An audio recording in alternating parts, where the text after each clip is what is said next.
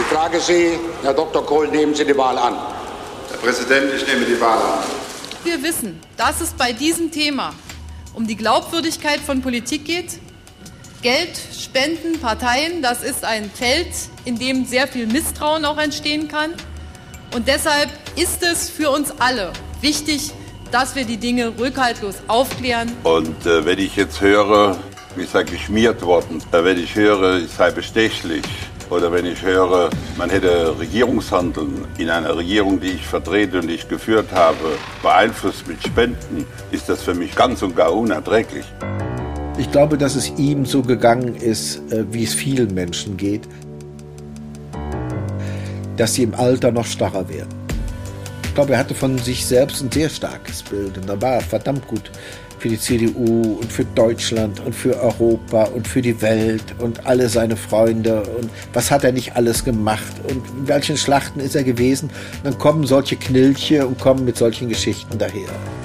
Es ist für mich ganz wichtig, dass wenn die Partei einen Schaden genommen hat, dass ich versuche, das wieder gut zu machen. Ein paar verhängnisvolle Tage im November.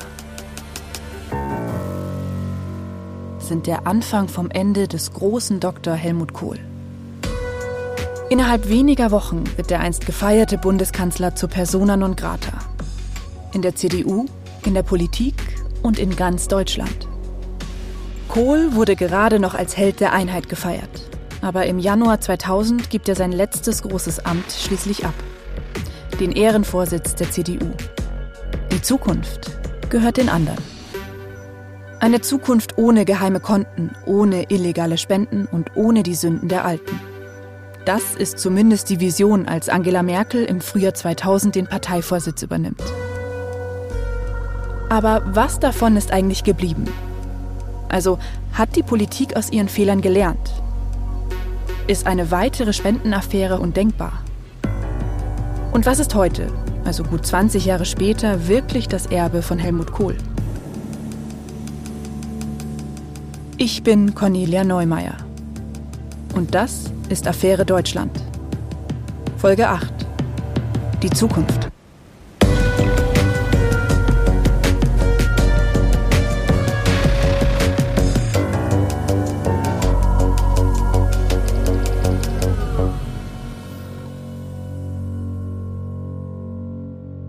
Als die SPD im September 1998 die Bundestagswahl gewinnt, gibt es für eine ganze Generation zum ersten Mal einen neuen Bundeskanzler. Nach 16 langen Jahren heißt der zum ersten Mal nicht mehr Helmut Kohl. Den fanden vielleicht nicht alle gut, an ihn gewöhnt hatten sich aber doch die meisten. Dann ist diese Zeit vorbei und die Regierung ist nicht mehr schwarz-gelb, sondern rot-grün.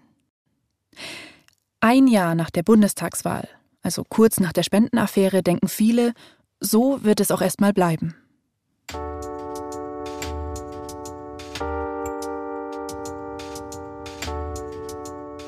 Nina Waken entscheidet sich trotzdem mit gerade mal 20 Jahren, das Abi frisch in der Tasche, nicht für die SPD oder die Grünen. Sie will sich engagieren, etwas bewegen und in der Politik mitmischen. Und dafür geht sie ausgerechnet zur Nachwuchsorganisation der CDU, zur Jungen Union. Komme ja hier aus einem sehr ländlich äh, geprägten äh, Kreis, ja, also ländlich geprägte Strukturen, sehr äh, CDU-affine Strukturen, wo auch, ja, sag ich mal, die Bürgermeister, der Landrat und so alles in CDU-Hand ist und wo es auch irgendwie das Naheliegendste ist, man engagiert sich irgendwie in der CDU, in der Jungen Union. Nina Waken kommt aus Baden-Württemberg. CDU-Land. Und bis zur Wahl des Grünen Winfried Kretschmann zum Ministerpräsidenten war das Bundesland immer fest in CDU-Hand. Wagen selbst sitzt heute als CDU-Abgeordnete für den Main-Tauber-Kreis im Bundestag. 1999 kommt sie aber erstmal zur Jungen Union. Ein paar Mitschüler und Freunde aus dem Tennisverein nehmen sie damals mit zu einem Treffen. Es geht um neue Gewerbe- und Industriegebiete, um Buslinien und wo eine neue Disco aufmachen darf. Da will sie mitreden. Von der Spendenaffäre wissen natürlich auch dort alle. Trotzdem ist die irgendwie weit weg. Und ich habe halt immer gesagt, ja klar, ähm, Spendenaffäre gab's, äh, muss aufbereitet werden, äh, muss die Partei aufarbeiten ähm, und äh, müssen die Konsequenzen gezogen werden. Aber es geht jetzt eben auch weiter in der Partei und ich will mitwirken und man muss auch nach vorne schauen. Und wenn man immer nur Beobachter ist und nicht selber eintritt, kann man auch nichts äh, bewegen.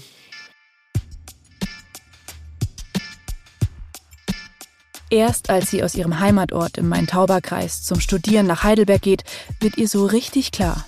Vielleicht ist es doch etwas ungewöhnlich, seine politische Zukunft gerade jetzt in der CDU zu suchen. Da kamen aus dem ganzen Land junge Leute zusammen mit unterschiedlicher politischer Prägung äh, oder ja auch gesellschaftspolitischer Prägung. Äh, die äh, haben mich natürlich dann schon auch gefragt, warum gerade die CDU, gerade jetzt die CDU. Und die fanden das alles äh, so ein bisschen einen, einen angestaubten Altherrenladen. Ähm, also das äh, ist mir dann schon auch gesagt worden von äh, Kommilitonen auch wiederum. Also das, ähm, damit musste man sich schon auch auseinandersetzen auseinandersetzen.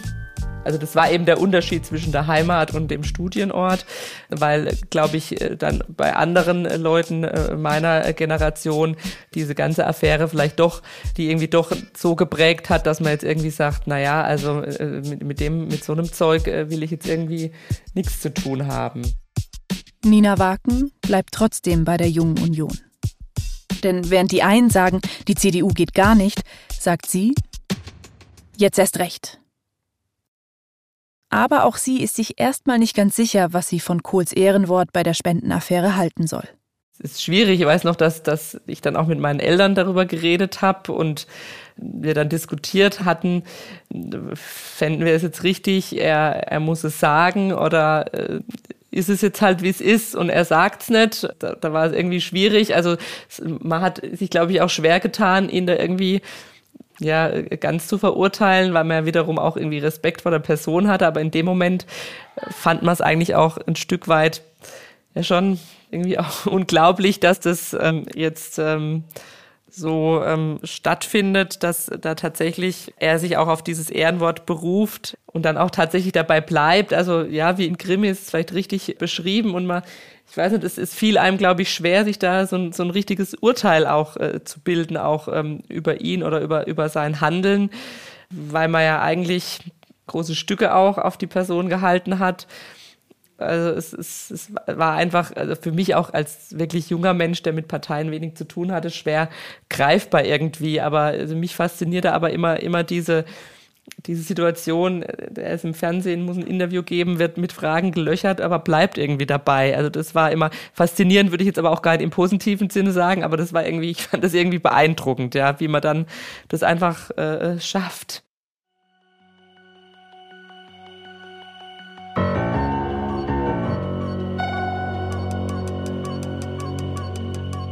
Auch während der Spendenaffäre hat Helmut Kohl seine Fans. Vor allem im März 2000 zeigt sich das, also nur knapp drei Monate nachdem die schwarzen Kassen aufgeflogen sind. Damals geht Helmut Kohl nämlich einfach wieder Spenden sammeln. Diesmal aber ganz offen. Es wird trotzdem ein Skandal.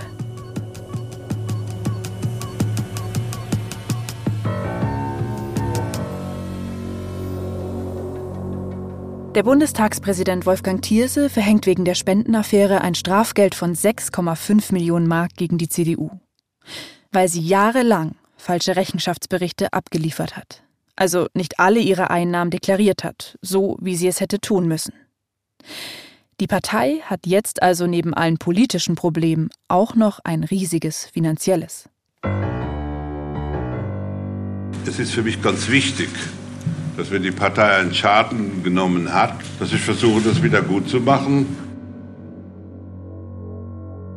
Was macht einer, der Zeit seines Lebens Dinge mit Geld wieder gut gemacht hat? Er macht es wie immer und sammelt Spendengeld. Diesmal aber legal, damit er die Strafe bezahlen kann, die seine Partei wegen seines illegalen Spendensammelns bekommen hat. Damit er seine Schulden begleichen kann. Ich will jetzt mithelfen, die durch mein Fehlverhalten entstandenen finanziellen Belastungen für meine Partei auszugleichen. Ich werde bei diesem Vorhaben von namhaften Persönlichkeiten finanziell unterstützt. Es sind dies deutsche Staatsbürger oder Bürger der EU entsprechend den Gesetzen, die ihre Spenden aus ihrem versteuerten Einkommen tätigen. Diese Beiträge sind steuerlich nicht absetzbar. Vor allem Prominente und Wirtschaftsbosse spenden Geld. Der Medienunternehmer Leo Kirch, der das Privat- und Bezahlfernsehen in Deutschland aufgebaut hat und über den das Gerücht umgeht, dass er auch einer der geheimen Spender sein könnte. Er ist ein enger Freund von Kohl und gibt ihm eine Million Mark. Auch die Schauspieler Heiner Lauterbach und Uschi Glas spenden 10.000 Mark. Und Kohl selbst gibt von seinem eigenen Konto 700.000 Mark dazu. Ein Großteil davon aus einer Hypothek, die er auf sein Privathaus in Ludwigshafen aufnimmt. Insgesamt soll er so etwa 8 Millionen Mark gesammelt haben. Bei Prominenten, die finden, dass eine Spendenaffäre nichts ist, was die Lebensleistung eines Kanzlers schmälern sollte. Manche wollen die CDU vor dem Ruin bewahren. Manche wie Uschi Glas sind einfach nur empört, dass dem ehemaligen Bundeskanzler kriminelle Machenschaften vorgeworfen werden. Die aufsehenerregendste Spende, die Kohl einsammelt, sind 800.000 Mark von Erich Schumann, Miteigentümer und Geschäftsführer der Watz Mediengruppe in Essen und SPD-Mitglied. Die verschiedenen Zeitungen der Watz-Gruppe gelten als die Hauszeitungen der SPD im Ruhrgebiet. Dass ausgerechnet er Kohl Geld gibt, empfinden viele als Skandal. Leser kündigen wütend ihre Abos, sogar die eigenen Redakteure schreiben gegen ihren Chef. Auch um diese Spende gibt es wieder ein Gerücht. Schumann, so munkelt man, wolle sich nun bedanken, weil Kohl es ihm nach der Wende möglich gemacht haben soll, einige Zeitungen aus Ostdeutschland zu übernehmen. Ob es da wirklich einen Zusammenhang gibt, ist aber nicht bewiesen. Helmut Kohl selbst steht mit seiner Geldsammelaktion wieder genau da, wo er so gerne steht. Im Rampenlicht. Es ist aber nicht so, dass Helmut Kohl selbst nichts von seinem Spendensammeln hat. Ganz im Gegenteil. Es wirkt sich positiv auf das Ermittlungsverfahren gegen ihn aus. Das im Übrigen ohnehin ein überaus mildes Verfahren ist, das fängt schon damit an, dass gegen Kohl nicht wegen Korruption oder Betrug ermittelt wird, sondern nur wegen Untreue, was sehr viel harmloser ist. Nur ein Jahr nach der Eröffnung des Verfahrens stellt die Bonner Staatsanwaltschaft es schon wieder ein Kohl muss 300.000 Mark Geldbuße an den Staat und an eine gemeinnützige Stiftung zahlen. Als mildernde Umstände sieht das Gericht seine, Zitat, allgemein anerkannten Leistungen, dass er nicht vorbestraft ist und dass er den materiellen Schaden für die CDU wieder gut gemacht hat, weil er eben selbst losgezogen ist, um neue, legale Spenden zu sammeln. Der Spiegel beschreibt den Ausgang des Verfahrens ziemlich trocken mit den Worten Dr. Helmut Kohl kauft sich frei. Die riesige Aufregung um die Spender, die schwarzen Kassen, den Bundeskanzler, der heimlich Geld annimmt, von all dem bleibt am Ende juristisch also fast nichts. Das Verfahren wird eingestellt. Kohl muss eine Geldstrafe zahlen, aber vorbestraft ist er nicht. Er bleibt ein freier Mann.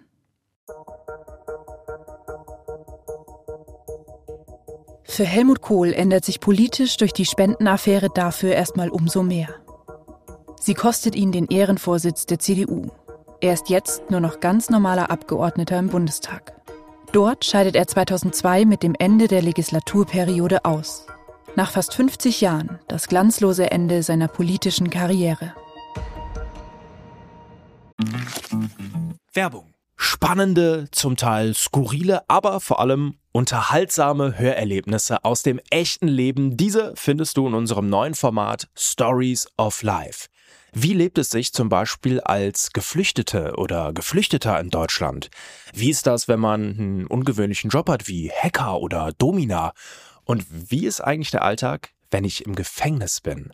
Höre jetzt rein und lass dich von fesselnden Dokumentationen und gut recherchierten Reportagen in das echte Leben mitnehmen. Stories of Life gibt es überall, wo es Podcasts gibt. Folg uns in der Podcast-Plattform deiner Wahl und verpasse keine neue Folge. Werbung Ende. In der Phase direkt nach der Spendenaffäre ist Helmut Kohl in der CDU erstmal nicht gern gesehen, sagt Ruprecht Polenz, der für die CDU im Bundestag sitzt, als die Spendenaffäre aufliegt.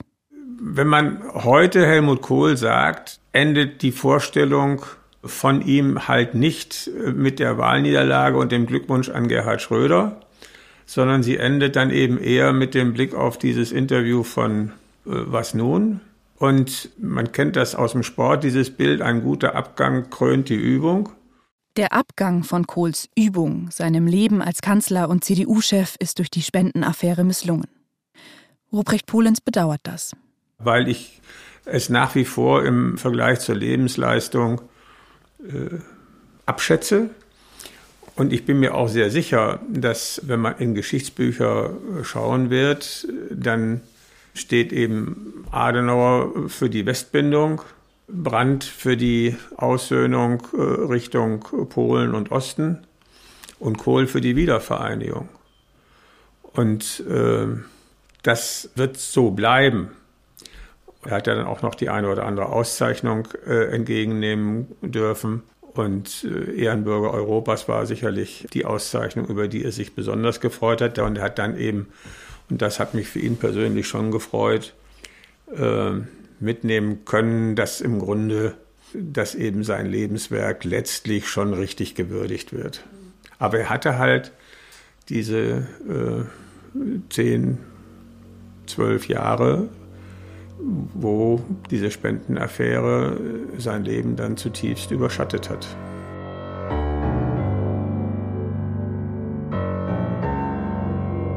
Helmut Kohl bleibt nicht bis zu seinem Lebensende Verstoßener der CDU. Er wandert peu à peu wieder nach vorne. Und irgendwann steht Helmut Kohl nicht mehr für schwarze Kassen, sondern wieder für die Einheit und für Europa. Auch bei Nina Waken. Ich hatte natürlich dann das mit der Spendenaffäre und im Zusammenhang mit ihm auch im Blick. Ähm, für mich war aber Helmut Kohl, auch als ich eingetreten bin, immer positiv besetzt, einfach weil er auch der Kanzler war, den ich immer erlebt hatte und mit dem ich viel Positives verbunden habe. Und selbst als ich dann eben in JU und CDU war und auch gemerkt habe, es, es gibt eben auch dieses ähm, Problem mit der Spendenaffäre, äh, war es trotzdem so, ähm, dass für mich dann das, äh, was er geleistet hatte, schon auch immer überwiegt hat.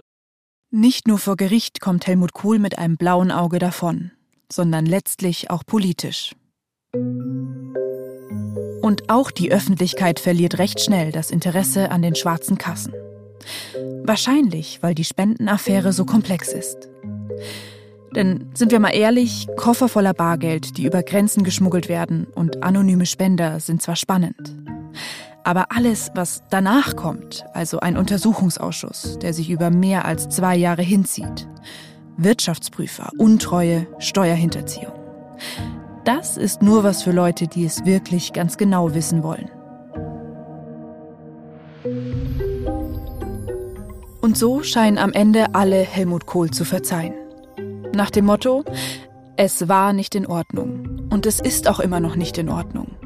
Aber im Vergleich zu seinen Leistungen lässt man es eben irgendwann gut sein. Auch die CDU hat noch einiges aufzuräumen, bevor sie die Spendenaffäre endlich hinter sich lassen kann. Denn Anfang 2000 stolpert auch Wolfgang Schäuble, der Parteivorsitzende, über eine Spende. Über 100.000 Mark, um genau zu sein, die er vom Waffenhändler Karl-Heinz Schreiber für die CDU bekommen hat. Was nach der Übergabe mit dem Geld passiert ist, Darin widersprechen sich Schäuble und die damalige Schatzmeisterin der CDU, Brigitte Baumeister. Die Spende jedenfalls taucht nicht in den CDU-Büchern auf. Wer daran schuld ist, bleibt unklar. Verglichen mit den Summen, um die es sonst in der Spendenaffäre geht, sind diese 100.000 Mark nur ein kleiner Nebenschauplatz. Sie reichen aber dafür, dass Wolfgang Schäuble seine Glaubwürdigkeit verliert und beim nächsten Parteitag nicht mehr für den Parteivorsitz kandidiert.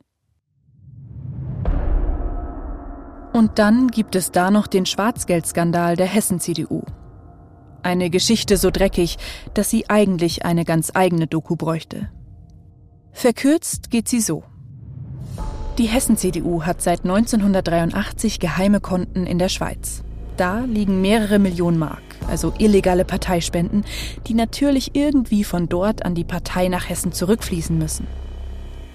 Und das tun sie auch. deklariert als Geld, das jüdische Emigranten, also Überlebende des Holocaust, der Partei vermacht haben sollen. Diese Geschichte ist erfunden. Der hessische Ministerpräsident, damals Roland Koch, muss sich dafür entschuldigen. Auch hier gibt es am Ende aber nur Geldstrafen wegen Untreue. Und Koch bleibt Ministerpräsident. Die Bilanz der CDU ist Anfang 2000 also ernüchternd. Der Ehrenvorsitzende ist weg. Auch der Parteichef ist weg. Und einflussreiche Köpfe wie Roland Koch aus Hessen, der ein möglicher Kandidat für den Parteivorsitz gewesen wäre, nicht mehr vorzeigbar. Vorzeigbar ist eigentlich nur noch die Newcomerin aus dem Osten, Kohls Mädchen, die einzige ohne heimliche Spenden. Angela Merkel ist die einzige, die in diesem Moment für den Parteivorsitz in Frage kommt. Ein paar Monate vorher noch für viele unvorstellbar. Im April wählt die CDU sie auf dem Parteitag in Essen zur neuen Parteichefin. Und auf einmal herrscht etwas, was die CDU dringend gebrauchen kann. Aufbruchsstimmung. Also ich erinnere mich da auch an erste Bundesparteitage, wo man dann eben ja gemerkt hat, ähm, dass es eben jetzt neue Personen auch gibt, dass man ähm, vielleicht auch aus der Opposition heraus ähm, Dinge auch klarer äh, sagen, klarer benennen kann, dass man vielleicht wieder ein bisschen ja ähm, wie will ich sagen, kampfeslustiger auch ist, äh, auch mit inhaltlichen Forderungen. Man hat einfach ähm, äh, gemerkt, ähm, äh, dass äh, wir wieder regieren wollen und dass ähm, ähm wir wieder äh, mitmachen wollen und es auch einfach überwinden wollen. Die meisten alten Köpfe sind also nicht mehr tragbar. Die CDU muss sich erneuern. Hätte Angela Merkel ohne die Spendenaffäre auch nur den Hauch einer Chance gehabt, Parteichefin zu werden? Wahrscheinlich nicht. Ziemlich sicher nicht. Durch die Spendenaffäre verändert sich die CDU. Mit Angela Merkel kommen auch andere Frauen an wichtige Positionen in der Partei. Die wilden Weiber. Der Politikstil ändert sich, sagt auch Rita Süßmuth, die als ehemalige Familienministerin und Bundestagspräsidentin die Politik in Deutschland jahrzehntelang mitbestimmt hat. In ihren Augen ist das nicht nur, aber auch ein Verdienst von Angela Merkel. Es war, wenn Sie so wollen, eine andere Art Politik zu betreiben, in der es sehr stark darum ging, möglichst viele hinter sich zu bringen. Man würde Kohl sagen, ja, das habe ich auch gemacht, war mir genauso wichtig. Ja, aber sie haben es sehr verschieden gemacht. Der eine, indem er sagte, mir folgen Sie, ich habe die Macht. Angela Merkel, die ja durchaus persönliche, institutionelle Macht verkörperte, wusste auch, dass sie Macht hatte, aber sie hat es die Menschen viel weniger spüren lassen. Trotz all der Veränderungen, die mit Merkel kamen, hat die CDU nicht alle Schritte unternommen, um Helmut Kohl zur Rechenschaft zu ziehen. Es hätte durchaus Mittel und Wege gegeben, das zu tun. Sie hätte zum Beispiel gegen ihn klagen und ihn so dazu zwingen können, die Spendernamen zu nennen. Hätte er sich dann immer noch geweigert, hätten ihm Zwangsgeld oder Zwangshaft gedroht. Aber die CDU hat das nicht getan und dieses rechtliche Mittel der Aufklärung ungenutzt gelassen. Auch symbolisch hat die CDU nicht alle Register gezogen. Sie hat Kohl den Ehrenvorsitz nicht mit großem Trara entzogen, sondern wollte ihn nur ruhen lassen, wenn Kohl die Spender nicht nennt. Helmut Kohl hat den Titel am Ende dann selbst abgegeben. Nach der Flick-Affäre in den 80er Jahren, Stichwort Landschaftspflege, dachten alle, eine Spendenaffäre, das kann uns nie wieder passieren. Heute wissen wir, es konnte und kann es im Übrigen auch immer noch. Es gibt Leute, die haben viel Geld, die haben bestimmtes Interesse an einer bestimmten Politik, die wollen aber da nicht in Erscheinung treten. Das ist Hans-Christian Ströbele, Kohls Gegner im Untersuchungsausschuss. Also wenn man heute beispielsweise an die AfD spendet und es kommt raus, das kann auch geschäftsschädigend sein. Oder an die Linke oder so. Oder auch die, an, den, an, die Grünen. So, und das möchte man dann nicht und dass man dann Wege sucht, wie man das trotzdem tun kann, äh, damit man seinen Favoriten oder seine Lieblingspartei in die Regierung bringt, da bin ich überzeugt, dass man dauernd sowas versucht. Das ist das politische Geschäft, aber man muss äh, da immer wieder neu kehren. Auf die Spendenaffäre folgt eine Reihe von Gesetzesänderungen, die illegale Parteienfinanzierung zumindest schwieriger machen. Für Winfried Meyer, den Staatsanwalt aus Augsburg, der die Affäre ja ins Rollen gebracht hat, sind das mit die entscheidenden Konsequenzen der Spendenaffäre. Äh, wenn ich ganz ehrlich bin, äh, für mich ist es heute noch nicht von großer entscheidender Bedeutung, ob jetzt da jemand äh, ein Jahr mehr oder weniger äh, Freiheitsstrafe bekommt.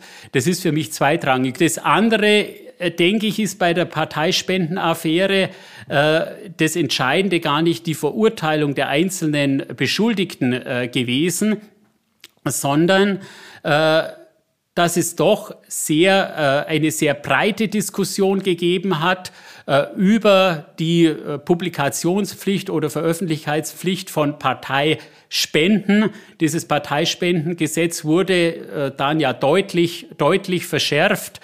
Äh, was ich auch im Ergebnis sehr wichtig finde. Denn wenn äh, Gelder bezahlt werden, dann sollte das in einer offenen Demokratie offen sein, damit man eben diesen Geruch oder den Verdacht einer eventuellen verdeckten, ich nenne es wieder Landschaftspflege, verhindern kann. Ich denke, das ist fundamental für jede Demokratie.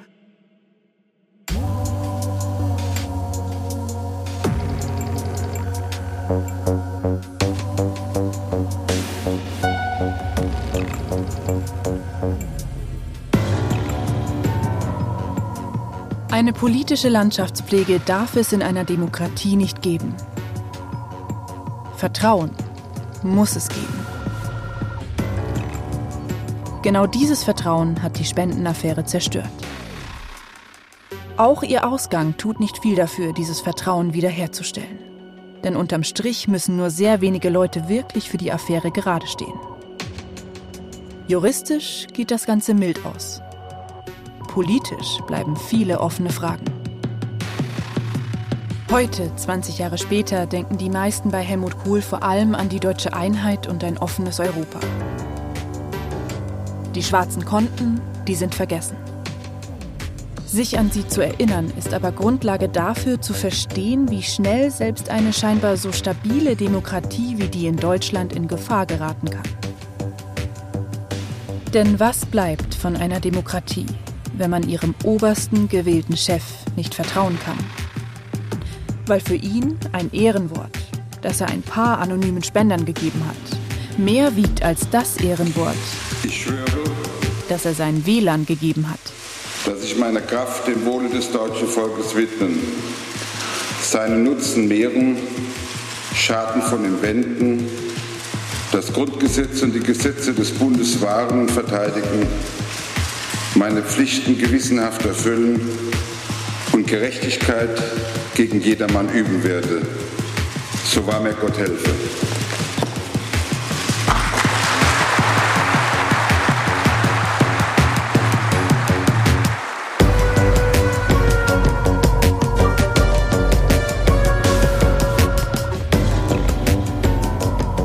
Affäre Deutschland, die schwarzen Konten der CDU ist ein Fire Original von Ikone Media. Gehostet von mir, Cornelia Neumeier. Manuskript dieser Folge Christine Auerbach. Redaktion Christine Auerbach und Birgit Frank. Mit Recherchen und Interviews von Maria Christoph, Konstanze Radnoti, Vera Weidenbach, Maria Wölfle und mir. Archivrecherche Marion Hertel, Monika Preischel. Archivmaterial in dieser Folge bereitgestellt von Deutscher Bundestag, NDR, SWR und ZDF. Audioproduktion Lorenz Schuster mit Unterstützung von Niklas Gramann und Konstanze Radnoti. Sounddesign Lorenz Schuster.